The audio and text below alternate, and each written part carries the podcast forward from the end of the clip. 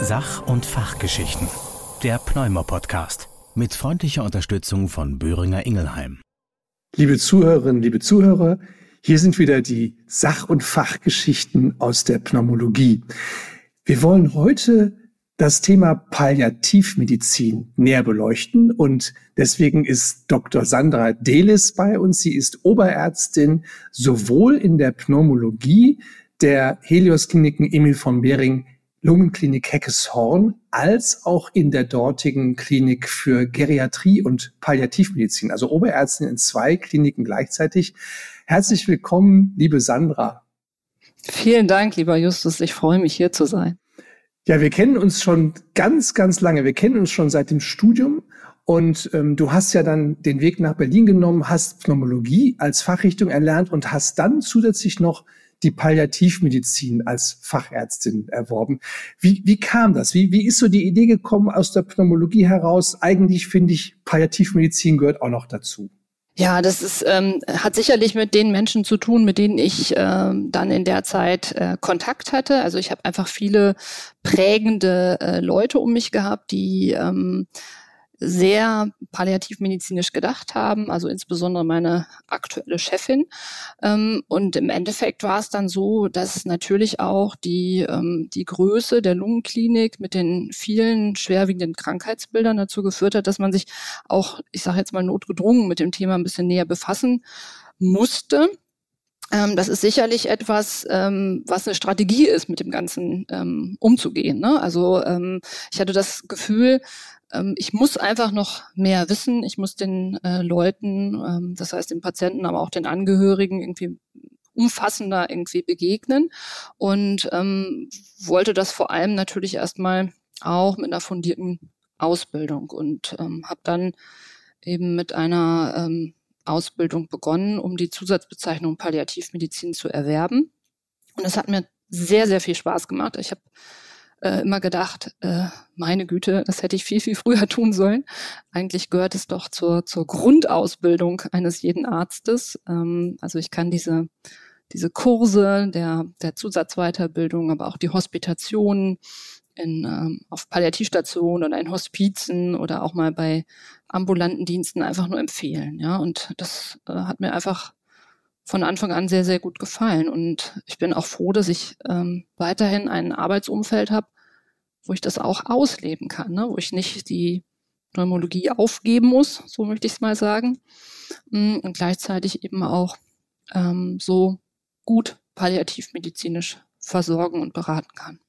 Du hast gesagt, ähm, die, die Patienten und auch die Krankheitsbilder, mit denen du zu tun hast, haben dir eben gezeigt, da ist Palliativmedizin eine gute Idee. Wenn man so primär an Palliativmedizin denkt, denkt man ja ganz platt an Krebs, ne? auch an Lungenkrebs, an so an Tumorerkrankungen. Das klang jetzt für mich aber so, als wären es viel, viel mehr Krankheitsbilder, bei denen du gesehen hast, dass Palliativmedizin sinnvoll sein kann. Welche sind denn das noch? Ja, also vor allem mm, haben wir ähm, da eine Reihe an, an Erkrankungen, die, äh, sage ich mal, allgegenwärtig sind in der Pneumologie. Und das ist natürlich äh, als erstes die COPD, also die schwergradigen chronisch obstruktiven Lungenerkrankungen. Da sehen wir natürlich im Krankenhaus jetzt vor allem die äh, Stadien drei und vier. Ja, das muss man sagen. Und ähm, das sind Patienten, die extrem belastet sind durch ihre ähm, Symptome. Und ähm, dann haben wir aber natürlich auch Erkrankungen wie eben interstitielle Lungenerkrankungen.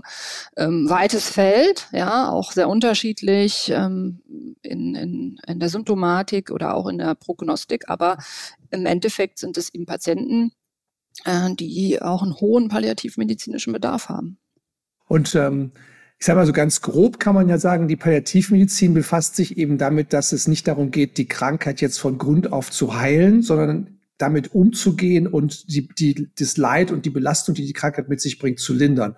Was sind denn so die, die Aspekte, wenn du an Patienten mit COPD oder auch an Patienten mit Lungenfibrose denkst? Was sind so die Themen, die du bearbeitest als Palliativmedizinerin bei diesen Erkrankungen? Ja, vordergründig ähm, steht immer die Symptomlinderung da. Also ähm, die Patienten kommen ja zu uns, ich sage jetzt mal zum Beispiel in einer Exazerbation, äh, haben äh, schwerste Luftnot, Ruhe, Dyspnoe Und ähm, dann sehen wir aber dahinter ähm, noch viele andere äh, Symptome und alles ergibt sozusagen so eine Art Kreislauf oder auch irgendwie einen Teufelskreis. Ja, und das ist äh, vor allem äh, Angst. Ja, also bei Patienten mit Luftnot ähm, ist es eigentlich fast immer so, dass Luftnot auch Angst macht und diese Angst führt wiederum zur Luftnot. Ähm, wir haben viele Patienten, die dich massiv sozial eingeschränkt haben. Ähm, da hat sicherlich auch jetzt die Corona-Zeit nochmal einiges ähm, verschlimmert, ja, die sich ähm, dann aber auch ähm, nicht nur sozial, sondern auch körperlich zurückziehen, also wo einfach so ein Muskelabbau äh, zu sehen ist. Und dann sehen wir Depressionen, wir sehen Schmerzen, das ist sicherlich etwas, was einem nicht als erstes einfällt, aber viele COPD-Patienten leiden unter Schmerzen, ne, haben, ich sage jetzt mal zum Beispiel Osteoporose, Sindrucksfrakturen, starke Muskelverspannung, also was sehen wir. Genau. Und dann sind da einfach auch sehr viele ja, spirituelle Fragen. Ja, wie geht's weiter? Sorgen, äh, die eigene Versorgung steht vielleicht auf dem Spiel. Vielleicht kann man nicht mehr in der Häuslichkeit verbleiben. Man merkt, dass das alles nicht mehr so gut klappt. Und ähm, das ist so ein, ja, so ein Komplex an Symptomen, der dann doch äußerst belastend ist. Du hast gesagt, es ist so ein Teufelskreis, zum Beispiel Angst und Luftnot. Also ich, ich kann das mir so vorstellen, wenn jemand Angst hat, entwickelt er aus der Angst heraus ein bestimmtes Atmungsmuster. Das wiederum führt dann zu Luftnot. Die Luftnot verschlimmert wiederum die Angst und die führt dann dazu, dass die Atmung noch desolater wird. Jetzt geht ja der, ich sag mal, der gemeine Lungenfacharzt erstmal hin und sagt, okay, ich versuche jetzt über Medikamente, Atemwegserweiterung, Entzündungshemmung irgendwas daran zu ändern. Wie gehst du denn da dran? Was, was machst du, wenn du merkst, da ist gerade jemand in so einem Teufelskreis gefangen? Hm. Es ist natürlich äh, äh, sicherlich richtig, da auch medikamentös ähm, einzusteigen. Also es ist äh, natürlich so, dass die Patienten ähm, dann ihre Sprays benutzen sollen und ähm, auch die, ähm, die Inhalatoren und so weiter. Aber im Endeffekt ähm, ist es ja meistens so, dass das eben nicht ausreicht. Ja, dass wir Patienten sehen, wo, ähm, wo wir schon gesehen haben, dass einfach das dazu geführt hat, dass vielleicht ein bisschen Linderung aufgetreten ist, sie aber trotzdem nicht in der Lage sind, äh, aufzustehen oder äh, ihre alltäglichen Dinge zu erledigen. Und da ähm, äh, beraten wir auch und, und verordnen natürlich auch mit Medikamente. Und die Beratung, die ist aber eben nicht nur über den medikamentösen Pfad der Therapie, sondern auch über den nicht medikamentösen Pfad. Ne? Die ähm, nicht medikamentösen Maßnahmen, die sind sehr, sehr wichtig. Ne? Das äh, fängt schon damit an, dass man einfach eine ruhige Atmosphäre ausstrahlt und dem Patienten irgendwie das Gefühl von Sicherheit und ähm, einem Halten gibt. Ja? Fenster öffnen, also ähm, das, ähm, frische Luft, ja, ähm, Handventilatoren helfen auch gut. Ja, ähm, dann haben wir natürlich bestimmte Atemtechniken oder Sitzpositionen, die dazu führen, dass der Patient besser oder ruhiger atmen kann, die Atemhilfsmuskulatur besser benutzen kann, Kutschersitz zum Beispiel. Und manche Patienten sind auch irgendwie besser, wenn sie sich zum Beispiel ähm, aufrichten oder am, am Rollator sich festhalten. Ne? Das ist sehr unterschiedlich so, aber das muss man erstmal so ein bisschen herausfinden. Ähm, es gibt Patienten, die können sehr gut ähm, Entspannungstechniken erlernen. Das ist auch etwas, was zum Beispiel die Physiotherapie oder manchmal auch die Psychologie mit dem Patienten gemeinsam trainiert. Ähm, genau. Und bei Patienten, die dann zum Beispiel auch hypoxisch sind, ähm, hilft auch die Sauerstofftherapie. Du hast die ja ganz ans Ende gesetzt.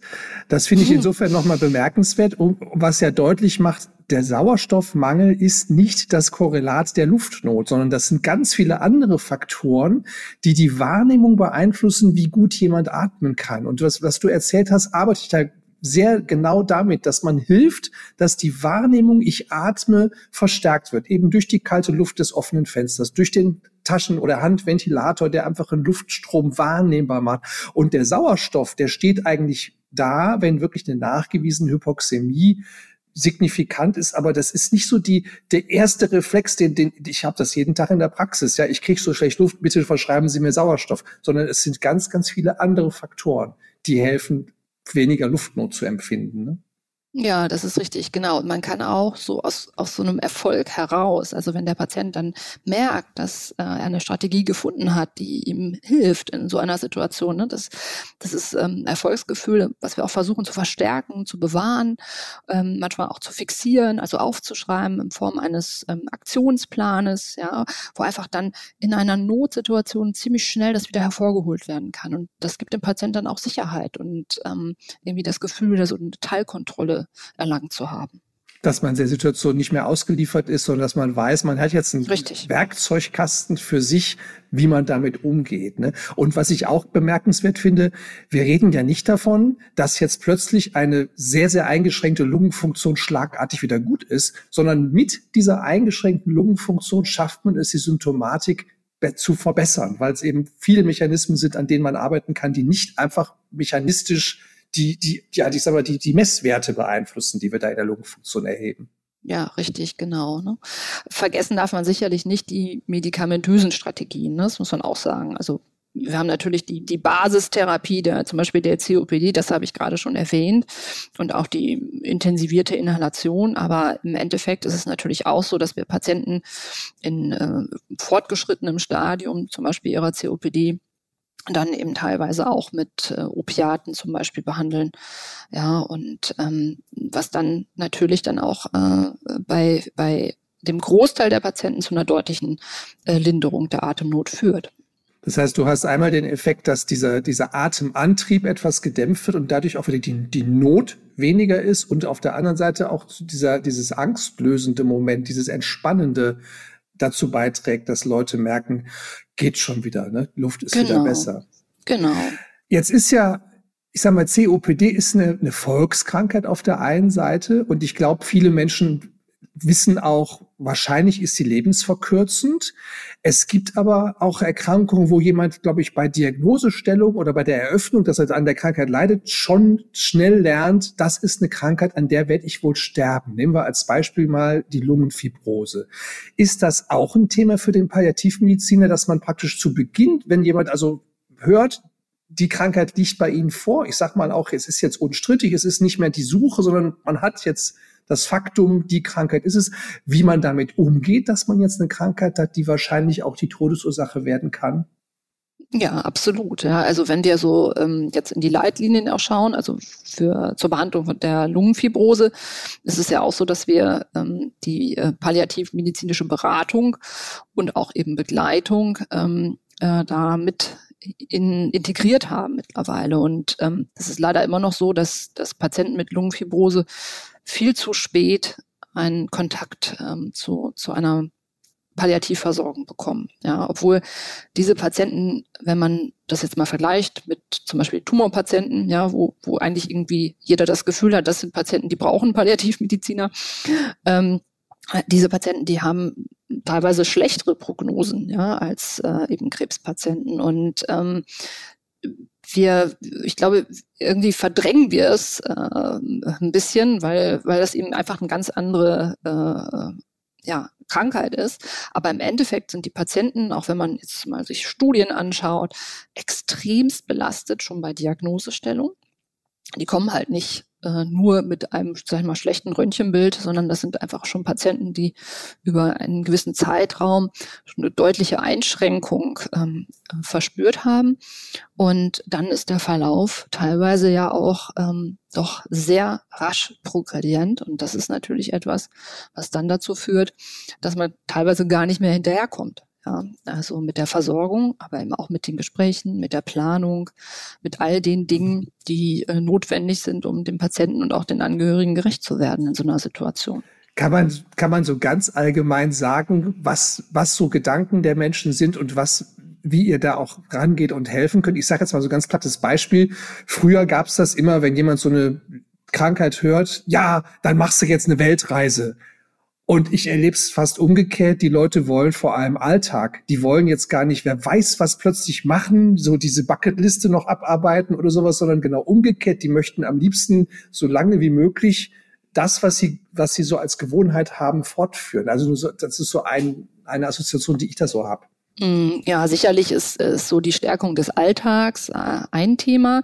Also die Frage war jetzt auch, wie gehen wir auf solche mhm. Patienten zu? Und was sind so deren, deren typische Gedanken und, und was, was habt ihr für, für ja. Hilfen? Im Idealfall ist es so, dass natürlich mit, mit, ich sag mal, Diagnosestellung auch eine sogenannte Erstberatung durch ein Palliativteam erfolgt. Ja, und ähm, in unserer Klinik ist es zum Beispiel so, dass wir einen sehr gut ähm, aufgestellten Palliativdienst haben und ähm, wir eben Patienten, die ähm, eine ja, fortgeschrittene Lungenerkrankung haben oder die Diagnose dafür bekommen, eben versuchen erst zu beraten. Ja, und das ähm, ist etwas, wo erstmal erhoben wird, wo der Patient überhaupt steht. Ja, also was wie geht es ihm? Da gibt es verschiedene Assessments, um herauszufinden, wo da die ähm, Belastungen äh, stecken. Und die sind eben nicht nur körperlich. Ne? Sie können natürlich mit so einer Diagnose dann äh, vor allem auch im, im psychosozialen Bereich liegen. Ne? Sorge, wie äh, geht es weiter, auch finanziell,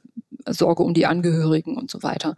Und ähm, nach so einer Aufnahme, also viel Zuhören, sage ich mal, und Fragen, ähm, geht es dann auch natürlich darum, konkret dem Patienten ähm, Anleitung zu geben für eben genau das, was du angesprochen hast, den Alltag. Ja, ähm, der Palliativmediziner will ja in dem Sinne nichts verändern oder direkt irgendwie über etwas sprechen, was der vielleicht der Patient vielleicht gar nicht hören möchte aktuell, sondern er möchte ja auch wieder in den Alltag. Und da ist eigentlich, muss man sagen, die Beratung vor allem die Beratung zur Symptomlinderung. Das ist das eine. Und das andere ist natürlich auch, dass man ein, eine kurze Beratung macht über die Möglichkeiten der Palliativversorgung. Mm, und die betrifft natürlich vor allem erstmal, wenn es jetzt zum Beispiel Patienten sind, die auch wieder nach Hause entlassen werden, die Möglichkeiten der ambulanten Palliativversorgung. Also zum Beispiel eben so etwas wie die spezialisierte ambulante Palliativversorgung, die SAPV. Aber es gibt natürlich auch Patienten, die in so einer, ich sag mal, Krisensituation ziemlich äh, klare Gedanken fassen hinsichtlich zum Beispiel der ähm, Therapielimitierung oder auch hinsichtlich einer weiteren Versorgung auch hinsichtlich einer Beratung bezüglich des Lebensendes. Also es gibt Patienten, die dazu konkrete Fragen haben. Wie, wann, wo, ja, sowas. Und da ist es eben wichtig, dass man da mit dem Patienten geht. Also, dass wir nicht sozusagen die Taktgeber sind und mit der Tür irgendwie ins Haus fallen, sondern dass wir dem Patienten da adäquat antworten können. Und da würde ich behaupten, das können wir auch. Mm, aber ähm, eben so, wie der Patient es wünscht. Ja, und bei Patienten, die eben eine äh, solche Diagnose bekommen, wie zum Beispiel die Lungenfibrose, da würde ich mir schon wünschen, dass sie wissen, an wen sie sich zum Beispiel wenden können, ne, wenn die Symptome mehr werden, wenn es zu Hause schwieriger wird. Ne? Also wenn sie mit so einer Information zum Beispiel aus dem Krankenhaus gegangen sind oder vom Pneumologen kommen. Und ich würde mir auch wünschen, wenn Sie wissen, ähm, wie zum Beispiel die, ähm, das Lebensende vielleicht gestaltet werden soll, wenn Sie es schaffen, darüber ein Gespräch zu führen, zum Beispiel mit den Angehörigen. Ne? Das ist auch etwas, was man dann manchmal auch in ärztlicher Begleitung mit anbieten kann. Ja, mir kommt gerade so ein Gedanke, weil ich ja auch überlege, wa warum ist das denn so, dass man das nicht so häufig nutzt, dieses Angebot? Und ähm, ich habe, also es ist ein ganz anderes Beispiel. Im Bekanntenkreis haben wir ein, ein freundliches Elternpaar, die haben ein adoptiertes Mädchen. Und dann hat die, die ist als Baby adoptiert worden. Und dann haben wir auch gefragt, ja, wie war denn das? Wie geht ihr damit um? Und da hat die Mutter gesagt, das ist ganz einfach. Wir haben das am Anfang ja erklärt bekommen. Vom ersten Tag an, beim Wickeln des Säuglings, haben wir der schon gesagt, dass sie adoptiert ist.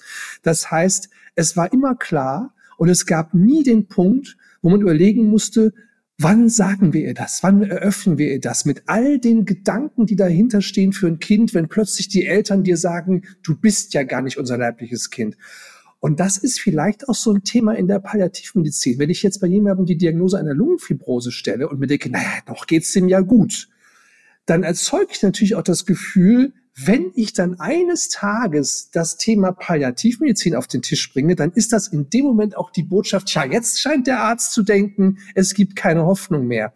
Und vielleicht ist die Lösung, das für sich selber eher so zu sehen, als wie du das beschrieben hast. Das ist von Anfang an einfach eine Option, die der Patient kennen soll, wo er wissen soll, was die Möglichkeiten sind, was die Palliativmedizin für Ziele und für Aufgaben hat, dass er selber entscheiden kann, wann und wie viel möchte er darauf zurückgreifen. Und wir, und wir erzeugen vielleicht das Problem dadurch, dass wir einfach immer warten, bis der richtige Zeitpunkt kommt und dann aber auch wissen, je länger wir warten, umso schlimmer ist plötzlich diese, diese Botschaft. Aber wir erzeugen dieses Schlimmersein ja selber, indem wir so tun, als gäbe es so einen Punkt, jetzt muss die Palliativmedizin da ran und machen es dadurch auch zu so einem Problem, das es eigentlich gar nicht ist. Wie bei, und da, da kam mir dieses Bild mit der Adoption. Das Kind hat das Thema gar nicht, weil es immer schon so war, wie es ist, ja. Ähm, ja, ja, das ist auch so. Ne? Es ist natürlich weiterhin immer mal wieder, dass man, äh, wenn man als Palliativmediziner zu einem Patienten kommt und sich auch so vorstellt, dass sagt, oh Gott, ist schon so weit, ja. Ja, genau. Das hat man aber, das haben die Ärzte selber erzeugt, dieses ja, Gefühl. Genau, wir, wir haben halt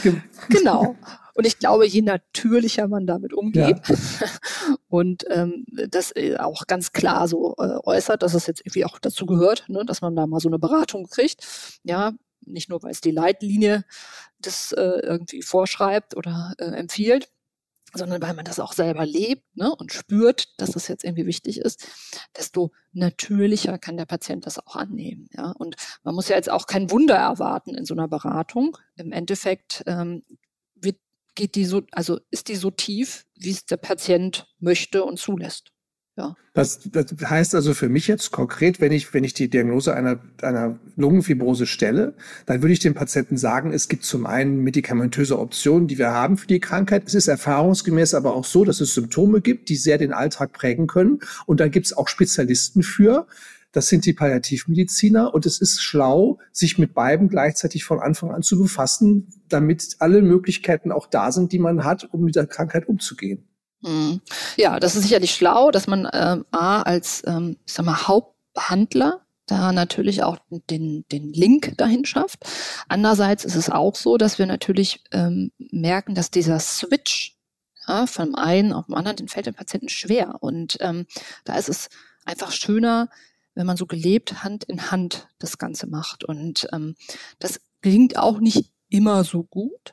Das liegt manchmal auch an der Vernetzung muss ich schon sagen.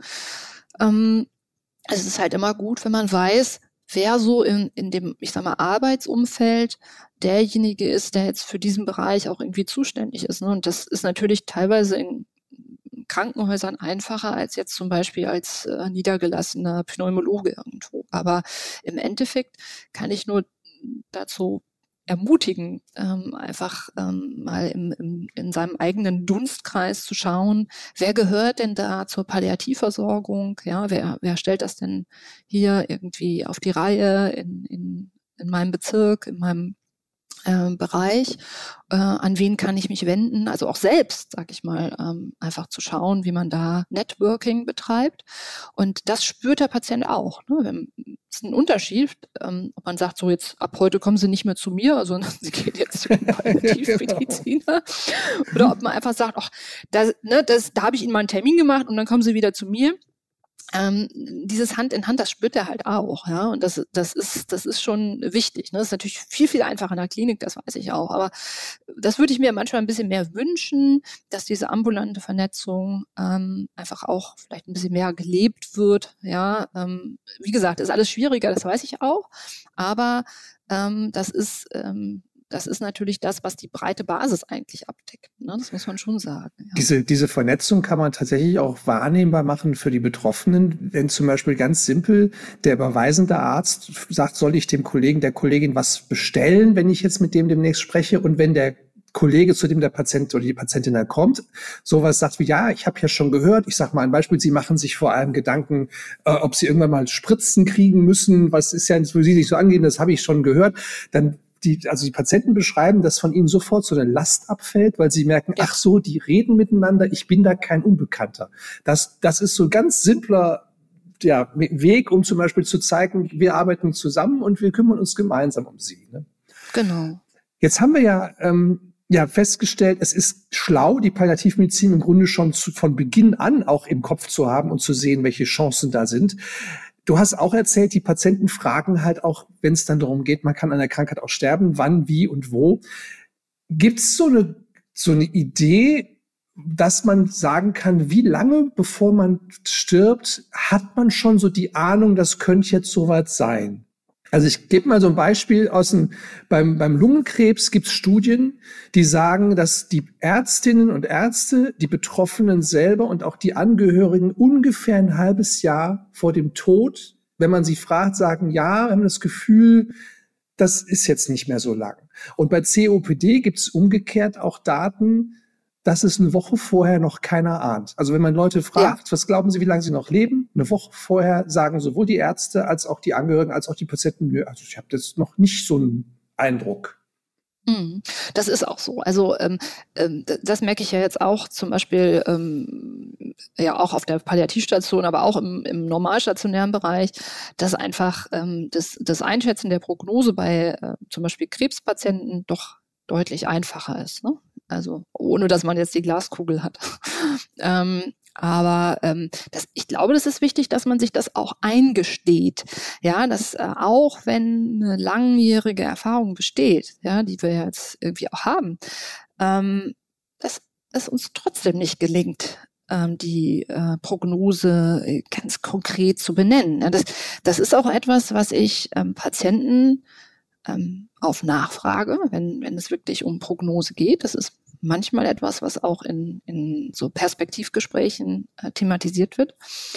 Ähm, was ich denen auch antworte, ne? dass ich einfach sage, ich habe zwar Erfahrung, aber jetzt für, für einen Case, ich kann das nicht sagen. Und das hat nichts damit zu tun, dass man vielleicht irgendwas nicht beachtet oder so, sondern es hat einfach damit zu tun, dass diese Krankheit eben durch Krisen gekennzeichnet ist. Und ähm, viele Patienten eben nicht wie bei einer Krebserkrankung so langsam sich verschlechtern, sondern eben zum Beispiel COPD-Patienten oder auch Patienten mit Lungenfibrose eben zum Beispiel durch eine Infektsituation sehr, sehr schnell akut versterben. Ja, und das ist eben extrem schnell, äh, schlecht vorherzusehen. Ja, und ich glaube, wenn man sich das eingesteht und auch dem Patienten gegenüber eingesteht, ähm, dann, dann ist das schon mal etwas, was für die weitere Planung auch hilfreich ist. Ne? Auch wenn, wenn das jetzt nicht dann heißen soll, ähm, sie haben jetzt noch, ich sag mal, 20 Jahre vor sich oder sowas. Ne? Das muss man dann auch wieder so ein bisschen relativieren, je nachdem, wie auch gerade, sage ich mal, die Erwartungshaltung der, der Patienten und der Angehörigen ist. Ja. Ähm, die Prognose hängt ja auch sehr stark davon ab, wie die Versorgung ist. Ja, also das ist, das ist jetzt vor allem bei COPD-Patienten der Fall. Das sehen wir sehr, sehr häufig, dass einfach Patienten zu uns kommen, wo ähm, dieser Rückzug so extrem war, ja, dass äh, äh, das Leben kaum noch möglich war, ne, in der Häuslichkeit zum Beispiel. Und ähm, wenn dann plötzlich eine stabile Situation in der Versorgung da ist, zum Beispiel in einem Pflegeheim, ja, oder in einem Hospiz, ja, dann ähm, hat man einen ganz anderen Menschen vor sich. Ja, das ist ähm, das ist schon erstaunlich. Ja, ja, ich habe das in, in beide Richtungen tatsächlich auch mal erlebt. Das eine, das erinnere ich mich noch dran, das war ein Patient mit einem Lungenkrebs äh, bei, bei Diagnosestellung im Stadium 4. Und das war gerade der Beginn der äh, Tyrosinkinase-Inhibitoren, der TKI. Also bis dahin galt so der ganz simple Satz, da kannst du alles machen oder nichts. Das darf man sich frei aussuchen, weil es eh kein, keine, keine große Sache gibt, die zu tun ist. Dann kamen diese Medikamente auf den Markt, Tabletten. Und die ersten Patienten, die ich erlebt habe, der eine hat sich im Tennisclub wieder zum Vorstand wählen lassen. Der hat sich dann nach zwei Jahren hat er sich wieder ein Auto gekauft. Man merkte so, wie aus dieser ersten ich habe Lungenkrebs-Geschichte äh, ein, naja, eigentlich lebe ich ja. Und dann kamen diese ganzen Sachen, wo man merkte, ja, der hat richtig Fuß gefasst, der, der, der lebt sein Leben. Dann ist wieder erwarten, wieder erwarten, ist dessen Frau an einem Herzinfarkt gestorben. Das war, für die beiden war immer klar, ungefähr fünf Jahre lang war klar, naja, er wird ja nicht mehr so lang machen. Äh, aber er hat eben mit diesen Medikamenten eine chronische Erkrankung gehabt und hat sein Leben gelebt. Dann ist die Frau gestorben und dann kam der, zwei Monate später kam der ins Krankenhaus. Man merkte, der hat den Lebensmut verloren. Das ist, das ist mhm. schlagartig war das alles weg. Und ich, das spiegelt so ein bisschen das, was du sagst. Die Versorgungssituation spielt eine große Rolle. Ne? Plötzlich hatte der wirklich mhm. das Gefühl, er fällt in so ein Loch und es war dann auch so. Er ist dann von unserer Onkologie betreut worden, ist dann ins Hospiz überführt worden. Aber man merkte, ja, das, äh, da fehlte für den das entscheidende, der entscheidende Aspekt im sozialen Umfeld, der ihn die ganze Zeit so richtig noch ja, hat leben lassen. Hm. Und das macht erheblich was aus, ne? wie, wie, wie das drumherum gestaltet ist. Eine andere Patientin, an die ich mich erinnere, die lebt noch. Bei der war es so, schwere COPD. Und dann sagte ihr Mann irgendwann, naja, so schlecht wie du Luft bekommst, kannst du ja auch mit den Enkeln nichts mehr machen. Und auf einen Schlag merkte man so richtig, deren soziale Rolle wurde gerade mal so eben weggebügelt mit so einer Bemerkung, ne, der, die, der praktisch den Kontakt mit den Enkeln wegzunehmen, weil sie das ja nicht mehr kann. Dann hat sie eine Volumenreduktion bekommen, ähm, hat dann eine Reha gemacht, hat dabei gemerkt, sie kann wieder Treppe steigen, sie kann wieder zu Ebene Erde viel mehr Meter gehen als vorher. Und dann habe ich ihr auch gesagt, und jetzt holen sich ihre Enkel auch wieder. Ja, lassen sich das nicht sagen, dass sie mit den Enkeln nichts mehr anfangen können und die blüht wieder auf, die lebt noch. Ne? Aber da merkt man, wie so, mhm. wie so Bemerkungen aus dem Umfeld den Leuten den Boden unter den Füßen nehmen und wie umgekehrt, ich, die, die Lungenfunktion ist nach wie vor Schweregrad 4. Ne? Aber anderer Mensch mit so kleinen Elementen. Ja, ja, das stimmt. Ja, das macht viel aus. Ja, ja. Wo du das jetzt gerade nennst, ich musste auch gerade an eine Patientin denken, die wir in, in, mit einer schweren COPD, die wir in ein Hospiz verlegt hatten. Also wirklich, wo wir dachten, oh, das wird jetzt nur ganz kurz gut gehen da im Hospiz. Ja, und sie brauchte ganz exzessive Betreuung, sehr viel Medikamente. Und im Endeffekt war das dann nachher so, dass ähm, wir dann immer aus dem Hospiz gehört haben, ja, der geht's ganz gut der geht's besser. Der geht's richtig gut bei uns. ja, sie hat dann irgendwie Ausflüge gemacht und so weiter. Ja, und ähm, dann ist es natürlich auch immer irgendwie so ein bisschen, äh, sag ich mal, prekär im Hospiz, weil das, was da eigentlich erwartet wird, nämlich dass man irgendwann mal verstirbt, das ist gar nicht so in Sicht.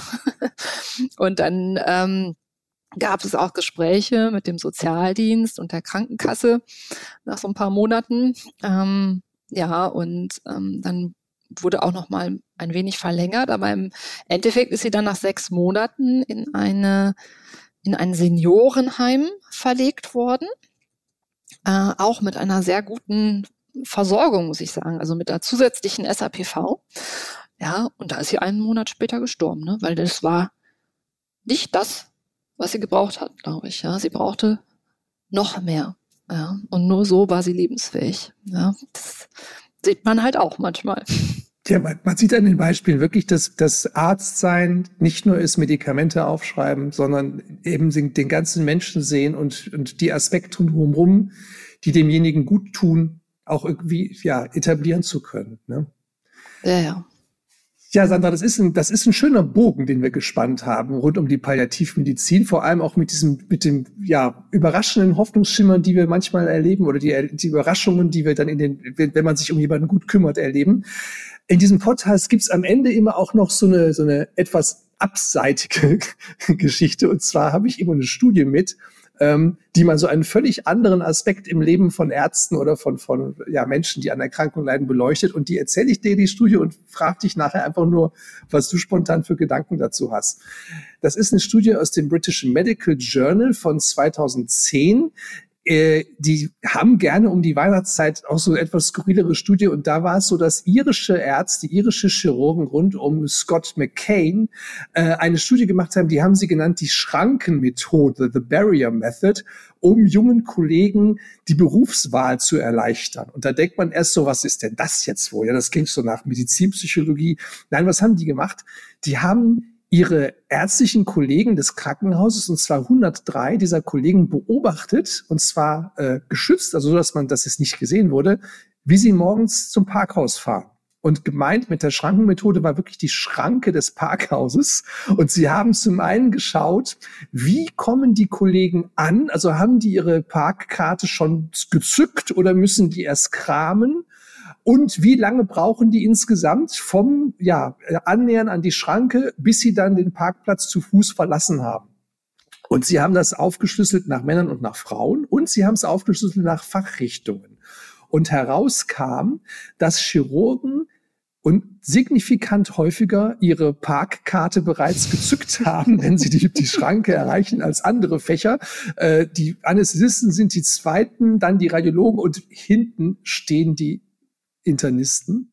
Und sie haben auch die Zeiten ermittelt, die jemand braucht, um zur Schranke zu fahren. Also wie schnell derjenige ist. Auch da die Chirurgen auf Platz eins, dann die Anästhesisten, dann die Radiologen, dann die Internisten und die Gesamtdauer, die damit verbracht wird, ähm, zum Parkhaus zu kommen, um am Ende eben auch zu Fuß das Parkhaus zu verlassen. Das Auto ist dann geparkt. Sie haben gesagt, es gab ein paar Dropouts. Das eine war ein Chirurg, der ist mit dem Motorrad gekommen und hat die Schranke einfach umfahren und hat also das Studiendesign gesprengt. Und das andere war ein Anästhesist, der äh, also ausgestiegen ist, weil er den Beobachter gesehen hat und sich darüber aufgeregt hat, dass hier beobachtet wird, wie er ins Krankenhaus, ins Parkinglot da fährt. Die mussten also ausgeschlossen werden. Aber generell haben die Kollegen gesagt, wir sehen, dass Chirurgen sehr schnell sind beim Parken im Parkhaus, Anästhesisten auch, dann kommen die Radiologen und am Ende kommen die Internisten und sie sagen, naja, wenn man sich einem jungen Kollegen jetzt anguckt, wie der parkt, kann man dem vielleicht schon einen Tipp geben, in welcher Fachrichtung der gut aufgehoben ist. Was denkst du, wenn du so eine Studie hörst? So ein Quatsch, ja, das denke ich natürlich. Aber ich hätte es auch komplett anders eingeschätzt, das muss ich mal sagen. Also diese Fachrichtung, die du jetzt genannt hast, da hätte ich sofort gesagt, natürlich haben die Internisten ihre Karte bereit, ne? Die sind immer top vorbereitet und sicherlich nicht die Chirurgen.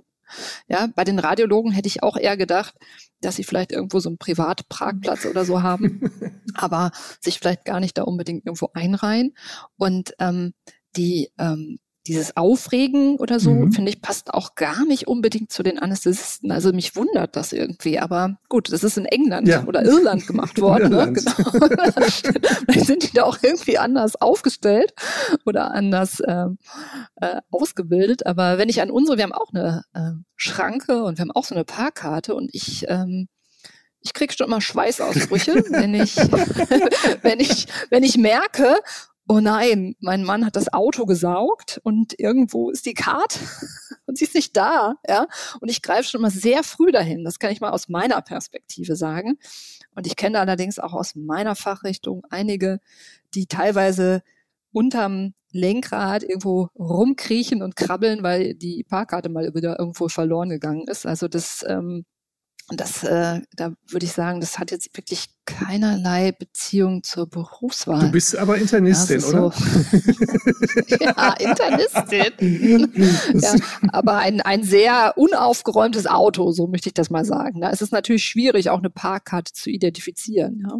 Also Sie haben auch beschrieben, dass tatsächlich auch eine Internistin das Auto verlassen musste, um, äh, um die Parkkarte äh, ja, in den Automaten zu stecken, weil sie so weit weg von dem Automaten war. Und eine andere Internistin hat den Parkautomaten oder diesen Schranke um umgefahren. Also das, das ist passiert während dieser Erhebung und die waren nur drei Tage. Ne? Also drei Tage haben sie 103 Kollegen beobachtet und haben all das gesehen. Was noch ganz witzig ist, sie haben festgestellt, Frauen brauchen länger als, länger als Männer, haben dann aber festgestellt, wenn wir es nach Fachgruppen adjustieren, ist der Effekt weg. Das heißt, Frauen packen gar nicht langsamer als Männer, die wählen nur eher Fachgruppen, die zum langsamen äh, Parken neigen. Also es ist kein, kein Gender-Bias da drin, sondern wirklich allein durch die Fachgruppe getrieben. Was auch immer es heißt, wie du zu Recht sagst. Also, ich habe noch nie, noch nie eine Schranke umgefahren, noch nie so einen Schrankenautomaten.